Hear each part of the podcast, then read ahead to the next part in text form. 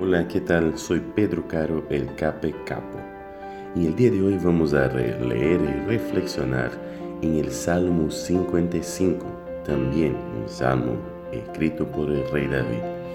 ¿Sabe que pasando por una situación fea en su vida, en algún momento, de acuerdo con los versículos 4 y 5, parece que viene la noche para él? Fíjese lo que dice. Se me estremece el corazón dentro del pecho y me invade un pánico mortal Temblando estoy de miedo, sobrecogido estoy de terror. Y el deseo que muestra David en ese Salmo 55 es irse del lugar donde estaba. Pero no solo el lugar donde estaba le traía esos malos sentimientos, también la gente con quien él lidiaba. Dice el versículo 21, hablando de la gente mala, de la gente mentirosa, dice, su boca es blanda como la manteca pero sus pensamientos son belicosos, sus palabras son más suaves que el aceite, pero no son sino espadas desenvainadas.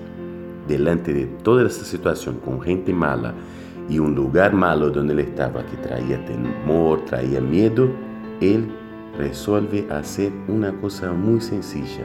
El versículo 23 dice, encomienda al Señor tus afanes y Él te sostendrá.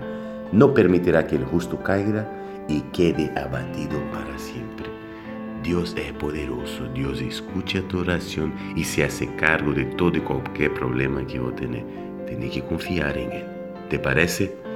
Confía en Él hoy, confía en Él siempre y Él no te abandonará.